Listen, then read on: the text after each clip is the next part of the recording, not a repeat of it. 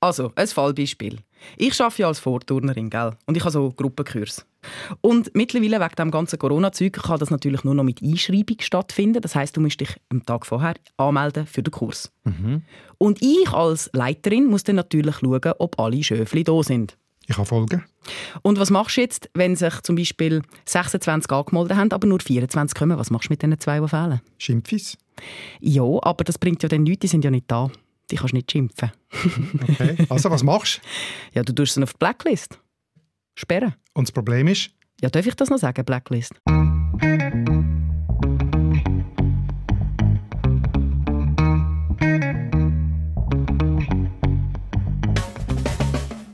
Ich würde sagen, ja, weil Black ist ja die Farbe gemeint und nicht irgendein Mensch. Also hat jetzt vom Schiff aus gesagt, ja. Hä? Uns ist also schon nachgelegt worden, dass wir jetzt eine Sperrliste sagen sollen. Und mein Chef hat sogar kreativ, wie er ist, sogar noch ein neues Verb erfunden. Sperrlisten. Also die zwei werden dann gesperrlistet. Ja, genau, die werden gesperrlistet. Das ist dann wieder kreativ. Sehr kreativ, hat mir auch gefallen. Nein, jetzt sag mal, wie ist denn das jetzt mit dieser Blacklist? Woher kommt das?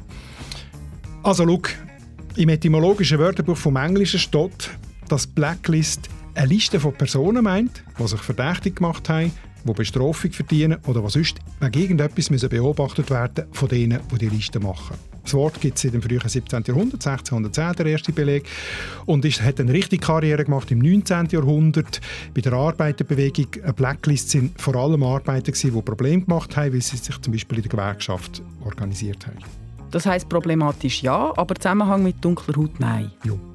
Das heißt, wir müssen das Wort Black und auch das Wort Schwarz ein bisschen genauer analysieren, würde ich sagen. würde sagen. Oder allgemeiner, wie schaffe ich es denn, dass ich niemanden verletze und trotzdem noch normal kommunizieren kann? Ja.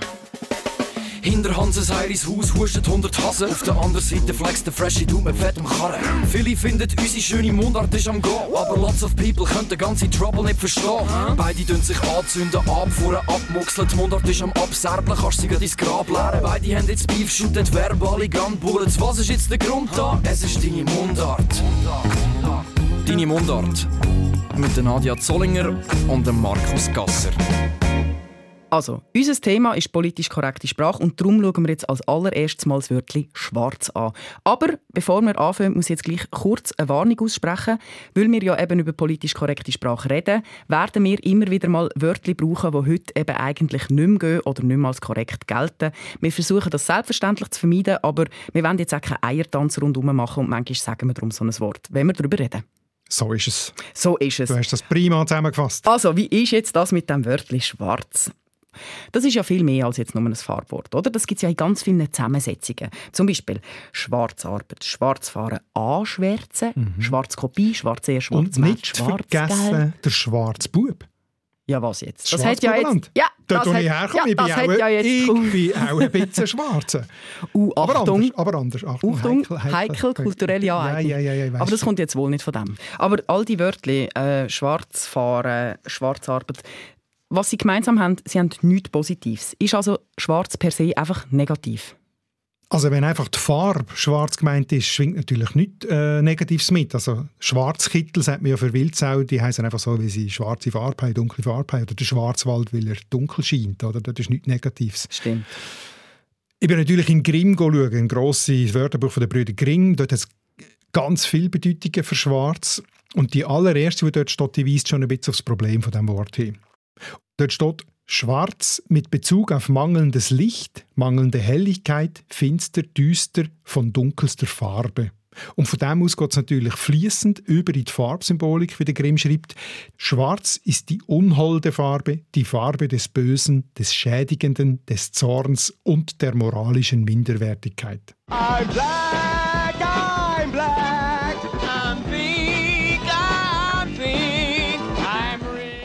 Aber seit wann wird das jetzt angewendet auf Menschen? Auf die Hautfarbe?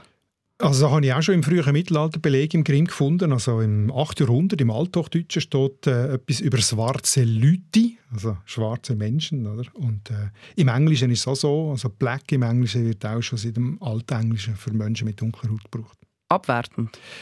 Das lässt sich nicht so leicht sagen. Also die Belege, die im Grimm abgedruckt sind, die haben jetzt nicht eindeutige Wertung drin.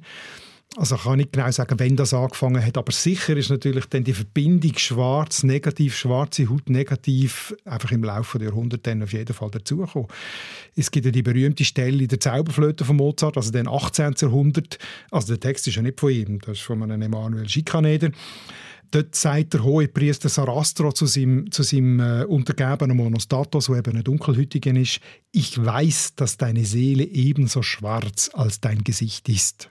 Schwingt schon sehr viel Negatives mit. Da ist es jetzt eindeutig so, ja. Ja, aber grundsätzlich, bei dem ganzen Monolog jetzt hat es so viel Negatives gehabt, mit Rassismus, mit all dem, was mitschwingt, mit dem Bösen, mit der Abwesenheit von Licht.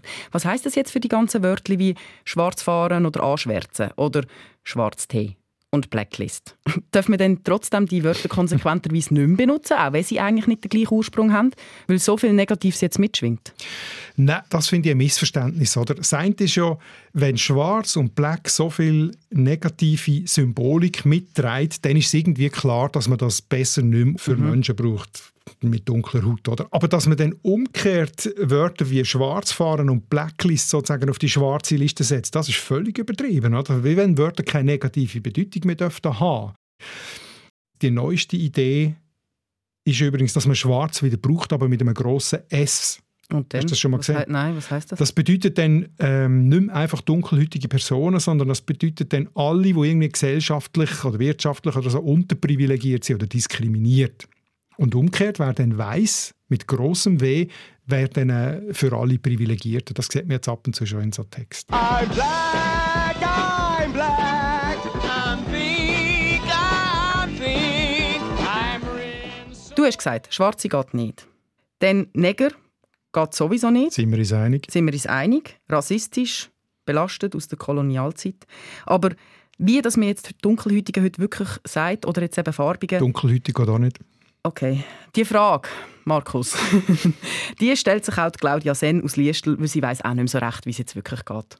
Ich sage jetzt denen Farbige.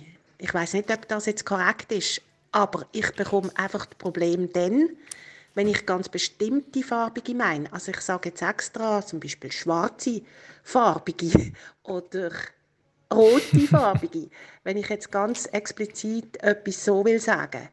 Rote Farbig ist eigentlich eine gute Idee. Und ich meine, da hört man jetzt, also das ist jetzt äh, nichts von Bösartigkeit drin. Oder? Gar nicht. Und das zeigt einfach, wie irritiert das sie jetzt ist. Und wahrscheinlich viele Leute, was soll man und darf man jetzt sagen, weil alles, was man sagt, wird dann früher oder später wieder gesagt, nein, es geht doch nicht.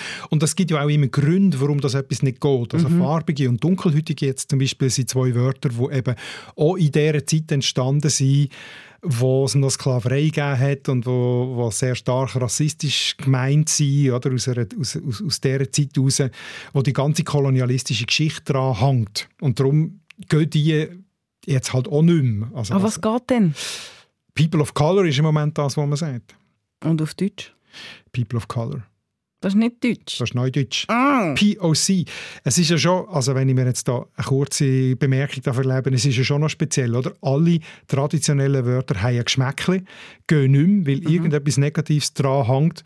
Und das, was jetzt übrig bleibt, POC, mit Verlaub, das klingt ein bisschen wie Plastik. Also es hat einfach keine, keine Geschichte, keinen Geschmack, keinen Charakter, nicht. Vielleicht ist das wirklich auch ein bisschen ein Zeichen von der Zeit, so eine Art wie positiv betrachtet. Es ist wie ein Neuanfang, oder? Mit einem Wort, das noch nicht dran hängt.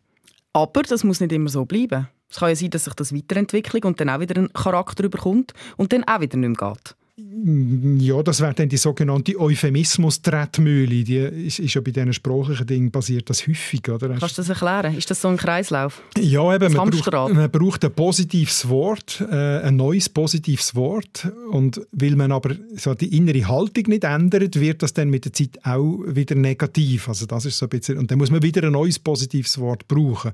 Also ein bekanntes Beispiel ist auch das mit Asylant, hat man noch in den 80er Jahren gesagt. Es gesagt, Nein, das brauchen nur die Rechtsnationalen, kann man nicht brauchen. Asylsuchende oder Flüchtling soll man sagen. Dann plötzlich gesagt, nein, Flüchtling, das geht auch nicht, oder? das ist auch negativ. Man sagt Geflüchtete. Und dann habe ich gemerkt, ja, aber Geflüchtete, ein Geflüchteter ist ja nie ein von da, der kann sich nie äh, integrieren, wenn man denen immer Geflüchtete sagt. Also sagt man Mensch mit Migrationshintergrund. Und äh, ich habe gerade die Jüngste gelesen, dass das auch wieder nicht geht oder nicht, nicht das Richtige ist, dass der Berliner Senat einen Vorschlag macht, also für die Verwaltungsspruch jetzt nur, dass man Mensch mit internationaler Geschichte schreibt. Und das ist mir jetzt ein typischer Fall von dieser Euphemismus-Tretmühle. Man versucht immer wieder ein positives Wort zu finden, weil das andere, das man vorher hatte, irgendwie immer wieder Geschmack bekommt. Ja, also solange man diesen Leuten nicht positiv begegnen kann, nützt das neues schönes Wörtchen auch nicht, oder? Dein Wort in Gottes Ohr.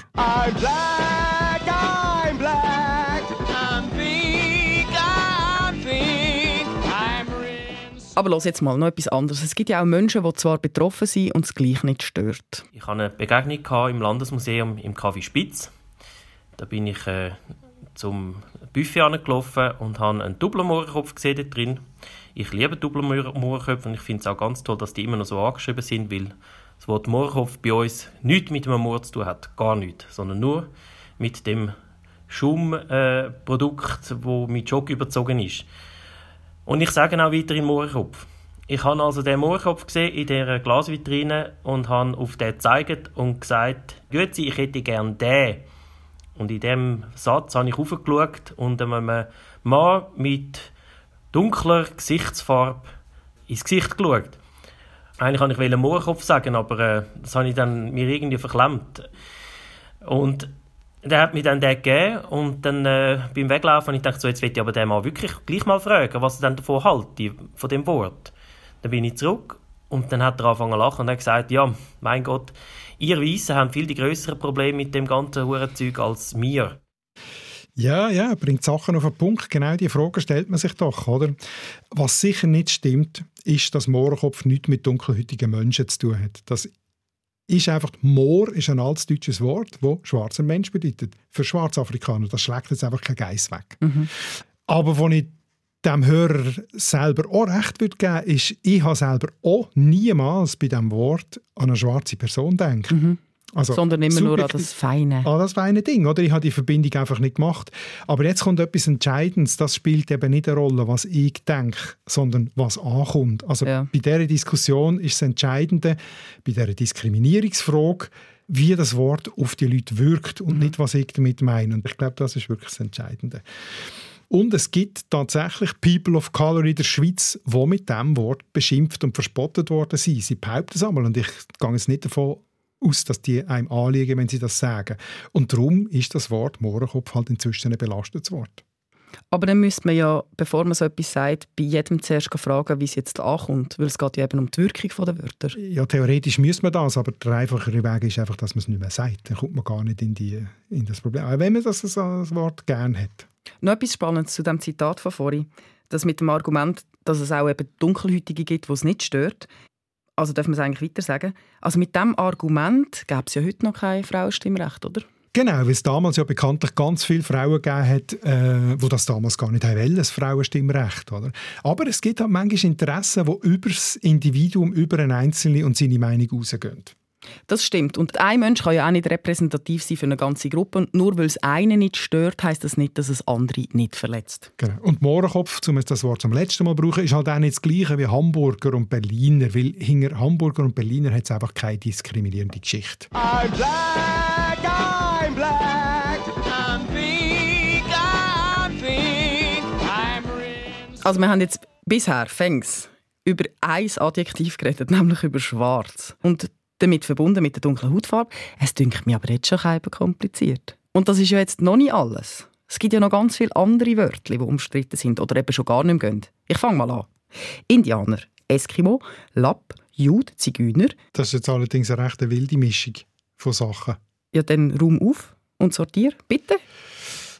Ähm, also Indianer, das liegt mir selber sehr am Herzen. Da geht es ja eigentlich wie beim Wort Schwarz oder Dunkelhütige um die kolonialistische Vergangenheit, warum, warum dass man das überhaupt diskutiert. Also da steckt Vertreibung und fast Ausrottung von der amerikanischen Urbevölkerung dahinter und rassistische Abwertung und so weiter und bis zu heute, oder bis zu der Unterprivilegierung in der heutigen Gesellschaft, das steckt alles in diesem Wort drin. Man muss allerdings auch sagen, beim deutschen Wort Indianer schwingt eigentlich nicht das gleiche mit wie beim englischen Indien oder auch beim spanischen Indio. Also beim Englischen und beim Spanischen steckt wirklich die Erinnerung an, an, an die Genozid und die Vertreibung und alles äh, drin. Aber beim Deutschen ist es ja mehr so das Idealbild vom edlen Wilden, also die Sehnsucht nach einer heilen Welt von Jäger äh, in der Prärie und in der Natur und so. Stichwort Karl May Winnetou. Das ist nicht das, ist nicht das Gleiche. Nein, das ist nicht das Gleiche. Und du hast ja auch einen Online-Artikel geschrieben. Und da zitiert.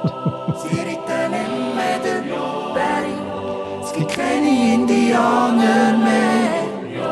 Sie sagen, die Zeiten, die sind vorbei. Das war auch mein Bubentraum. Ich gebe es ja zu, Indianer werden. Als ich mit elf Brüllen bekommen habe, weißt du, was das Schlimmste war? Ich habe gewusst, ich kann nie mehr Indianer werden. Indianer haben da keine Brüllen.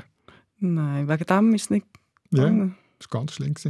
Aber es geht ja um etwas anderes. Die damalige Sehnsucht von mir und das, was der Göhlen da so besingt, das hat eben ganz, ganz wenig mit den realen Ureinwohnern von Nordamerika zu tun. Hat es schon früher nicht gehabt und hat es heute noch viel weniger. Das ist ein totales Idealbild, das man gemacht hat. Und das ist ein anderes Problem. Das ist das Problem vom sogenannten positiven Rassismus. Oder? Man tut in einer Menschengruppe eigentlich Eigenschaften andichten, die man gerne hat, dass diese haben, aber wo denen eben nicht gerecht wird, dieser Kultur. Oder? Das ist ja auch auf eine Art ungerecht. Bei deinem Online-Artikel unter dran hat es auch noch ein paar spannende Kommentare gegeben. Auch zu dem Thema von dieser romantischen Idealisierung. Positiver Nämlich- Rassismus. Genau, äh, beim Wort Zigeuner. Da schreibt der Peppi Hermann, er erinnert sich noch an die Zeit, wo man den Begriff noch so fesselnd und romantisch gebraucht hat. Und jedes Jahr haben ja die Zigeuner zum Fest geladen und stolz ihre traditionellen Handwerkskünste gezeigt, tanzt zu Zigeunermusik. Und das gäbe es jetzt alles nicht mehr. Und die Kultur, die so viel Begeisterung ausgelöst hat, die scheint völlig verkümmert.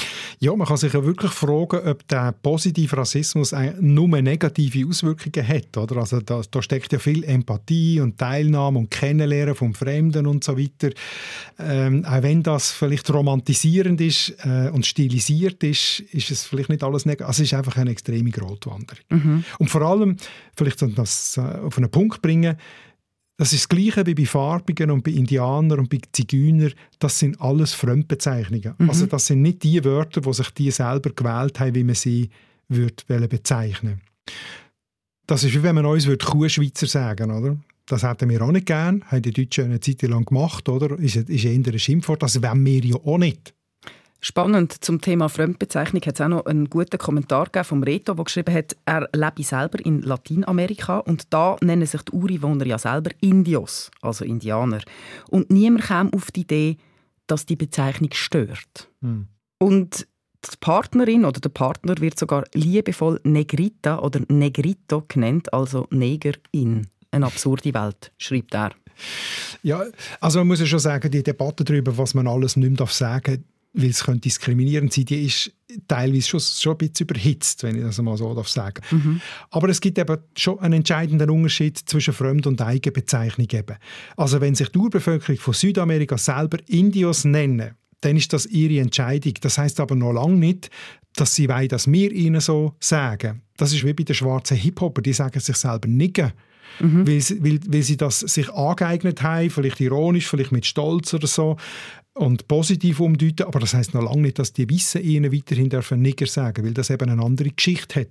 Ich muss einfach sagen, überall dort, wo mit einem Wort tendenziell äh, ein soziales oder politisches oder wirtschaftliches Gefälle verbunden ist, also zwischen privilegiert und unterprivilegiert, überall dort wird es heikel, wenn die Privilegierten das Wort brauchen. Von wegen Negrita.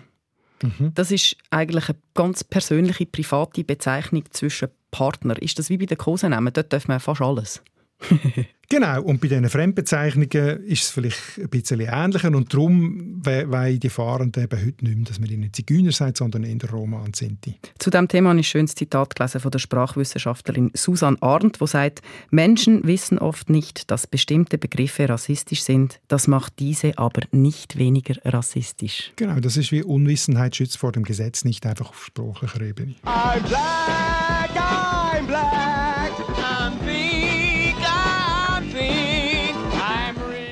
Jetzt gehen wir noch einen Schritt weiter, würde ich sagen. Jetzt haben wir es von der kolonialistischen Vergangenheit gehabt oder von Abwertung von Völkern oder Kulturen. Aber es gibt ja noch ganz viele andere Arten von Abwertung und Diskriminierung. Zum Beispiel auf Basis vom Äußeren oder von körperlichen und geistigen Behinderungen.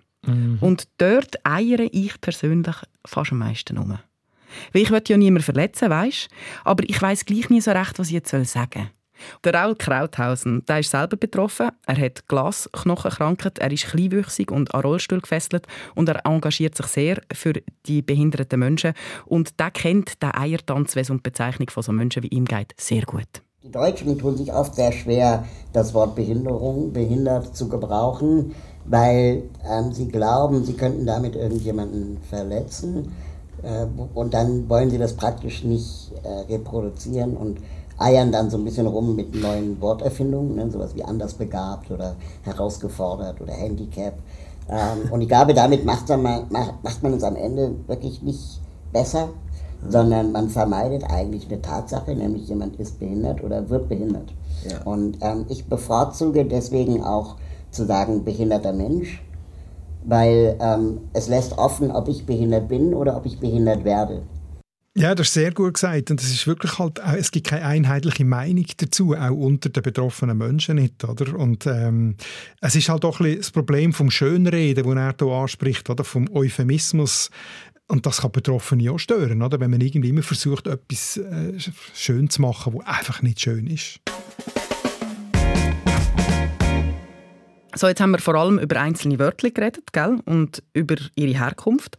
Aber es schwingt ja noch so viel mehr mit. Was meinst du? Ja, ganze Themenbereiche, die man nicht mehr ansprechen sollte, weil man Gefahr läuft, dass man eben in positiven Rassismus hineinkommt oder dass man die Leute zu privat anspricht. Keine Ahnung, Thema Haar oder so, darfst du nicht mehr ansprechen. Oder dass jemand gut kann tanzen kann, weil das irgendwie dann gerade wieder assoziiert, ja, ist jetzt wieder typisch. Also du meinst, wenn er eine dunkle Haut hat? Genau. Und mittlerweile merke ich einfach, ich bin wirklich nicht mehr frei in meinen Gedanken. Ich bin richtig gehemmt. Ich traue mich zum Teil nicht mehr Fragen zu stellen, die ich jedem anderen, der weiss ist, jetzt einfach frisch von der Leber weg würde stellen. Ich habe einen Mitarbeiter und der ist dunkel und der hat so einen lustigen Dialekt. Also, also ein Schweizer Dialekt? Ja, Schweizer Dialekt, einfach irgendein mega lustiges Gemisch, so eine Trottoir-Mischung wie ich. Und es würde mich so interessieren, wo der aufgewachsen ist. Ich habe bis heute noch keine gescheite Formulierung gefunden, weil ich so Schiss habe, dass ich ihm irgendwie auf die Füße stand, dass ich einfach nicht gefragt habe. Weißt du, was ich meine? Ich kenne einen ganz ähnlichen Fall. Also ich kann mich erinnern, mal bei einer Tanzaufführung, wo, wo unsere Kinder hatten, in der Musikschule ganz viele Kinder und ganz viele Eltern und einen davon eben auch mit dunkler Haut. Oder?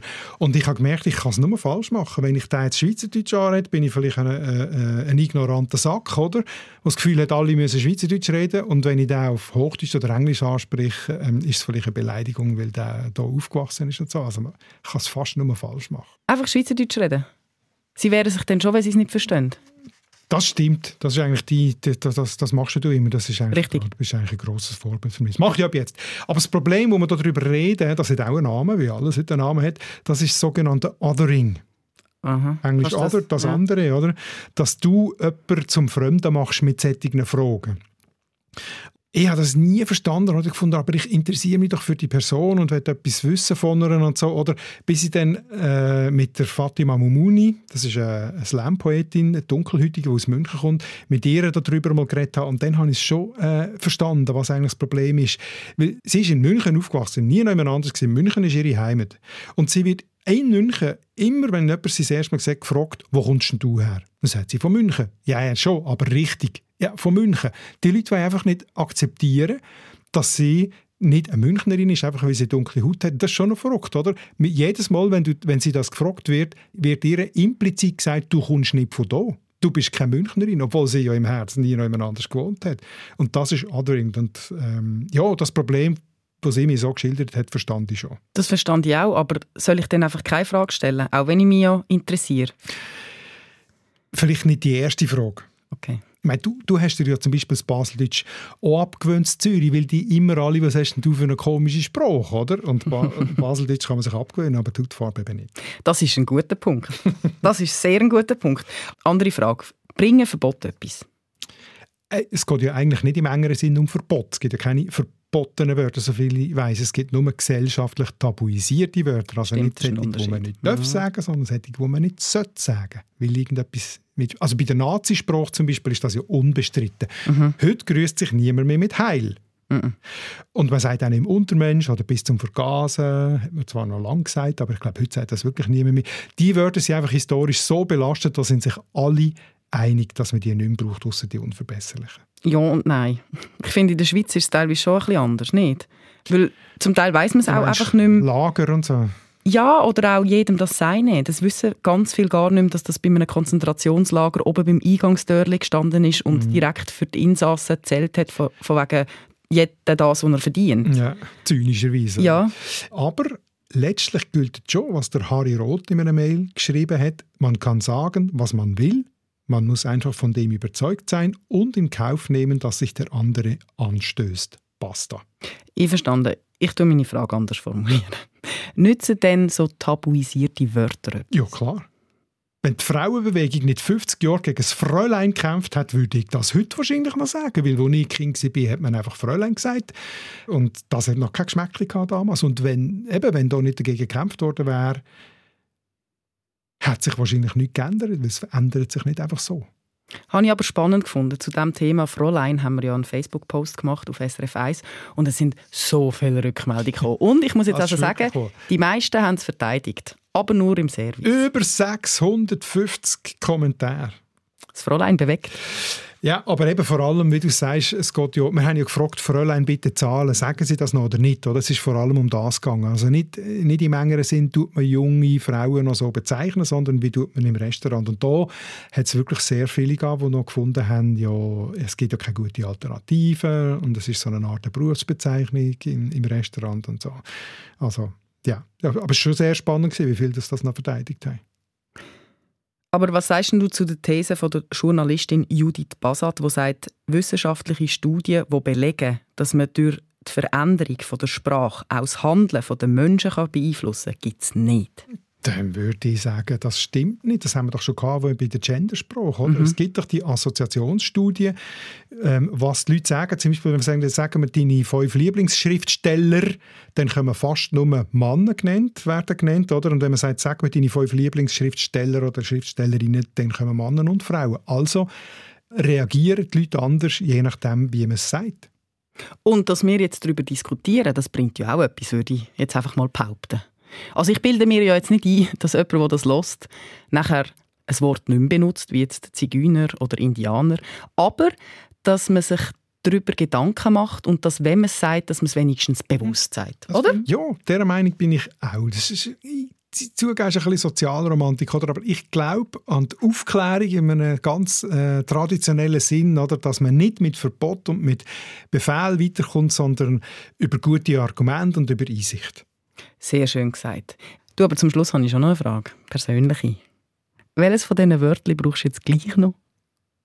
Von all denen, die wir jetzt darüber geredet haben. Mhm. Indianer. Ah.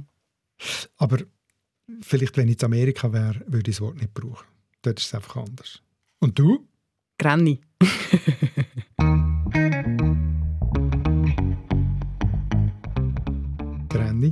Das sind doch elende Granny, das ist unglaublich. Jetzt stand mal wieder auf. Hast du mich? Hans-Peter Latour, es geht ums nächste Thema. Mhm, Fußballsprache! Yeah! Yeah, das, ist dann mal, das ist mal ein Bruch. He, von was Mhm. darf ich noch sagen zur Fußballsprache?